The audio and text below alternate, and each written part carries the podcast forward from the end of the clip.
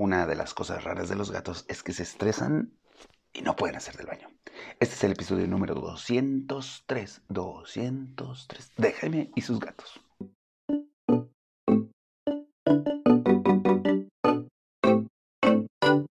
Hola, ¿qué tal? ¿Cómo están? Yo soy Jaime, soy un cat lover, un amante de los gatos y comparto mi vida con cinco maravillosos gatos. Y voy a iniciar diciéndoles para los que escucharon ya el episodio anterior, ahorita en noviembre 22, me llevé el susto de la vida porque Frey estaba súper mal, se salió un día a la calle y regresó muy mal, eh, regresó asustada y todo.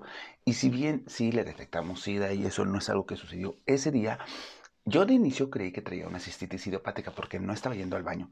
¿Y qué es una cistitis idiopática? Ok, bueno, el estrés puede ser que tu gato deje de ir al baño. Sí, así, o sea, neta, así es. Es como, como, ¿por qué? Y ya luego les hablaré de otra cosa, porque, por ejemplo, Tara cuando se estresa empieza a toser y es que el estrés también les puede provocar problemas respiratorios.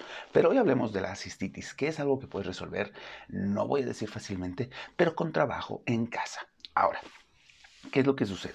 Cuando un gato sufre mucho, un susto fuerte o un estrés constante o vive en una situación de estrés, puede dejar de orinar tan solo por el estrés. Es prácticamente la explicación que se le da después, después, y esto es importante, después de hacer varios estudios. Recuerden que si tu gato deja de orinar, tienes que correr al, al veterinario, ¿no? ¿Por qué? Porque puede traer algún problema de las vías urinarias. Pero si revisan las vías urinarias y no tiene nada, y no se le encuentra nada físicamente, el veterinario probablemente te va a empezar a preguntar de, oye, ¿y cómo está la vida de tu gato? Y aquí es donde entran como un resumen de muchas cosas que hemos hecho, ¿eh? Porque ¿se acuerdan que les dije de, ah, allí está el episodio de, ¿quieres adoptar otro gato? ¿Qué piensa tu gato de eso? Eh, los ruidos, eh, la falta de enriquecimiento ambiental, son cosas que hacen que los gatos se estresen. Un arenero sucio y entonces dejan de ir al baño. Para tratarlo vas a tener que trabajar mucho con tu gato. Es estos procesos de enriquecer el ambiente para que tu gato pueda saltar, pueda moverse, pueda divertirse un poco. Es darle más tiempo de juego. Quizá eh, eh, rotar un poco la alimentación, o sea, su alimentación base, más premios, este, algunas botánicas de vez en cuando. También tienes que cuidar mucho, uno, el que los areneros estén limpios y dónde están ubicados los areneros. ¿Por qué?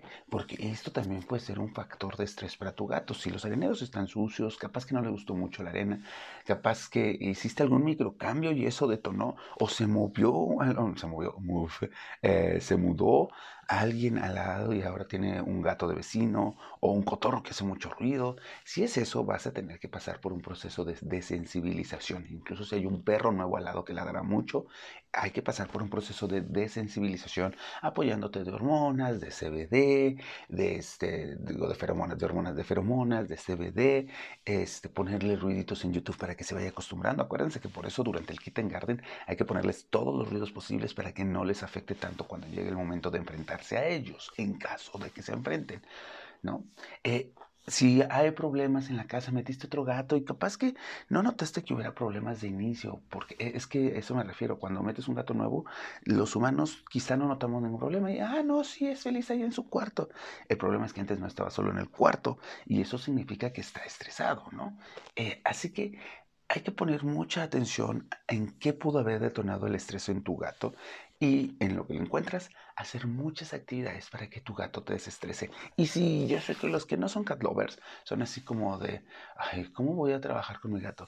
Pero es que cuando obtienes una mascota, sí o no, o sea, es, te comprometes a trabajar desde su eh, condición y de las necesidades de su especie.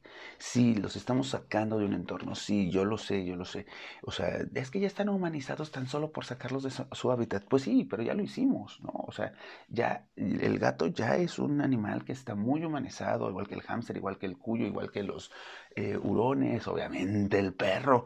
Muchos tipos de aves ya están humanizados.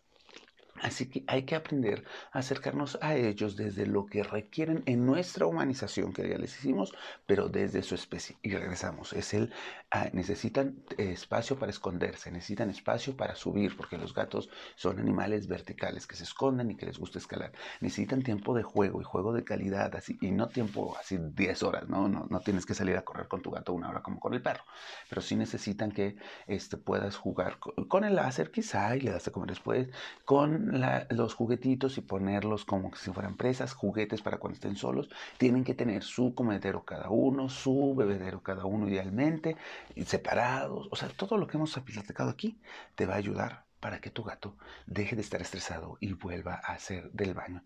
Poco a poco, ten paciencia y trabaja. Recuerda, sobre todo, en cuanto tu gato deja de ir al baño, te vas corriendo al veterinario, esperando que no sea nada grave. ¿Va? Listo, eso es todo por el día de hoy. Estuvimos hablando de la cistitis idiopática, que es una situación que pasa cuando tu gato por estrés deja de orinar y que tienes que trabajar con él a través del enriquecimiento ambiental, la convivencia y trabajo obviamente con feromonas, CBD y otras sustancias para ayudarle a relajarse. Muchas de ellas las vas a encontrar en Peludo Feliz, que ellos te pueden orientar y te pueden decir, ah, mira, puedes ponerle esto, puedes ponerle esto, vamos a hacer esto, esto vamos a trabajar en conjunto.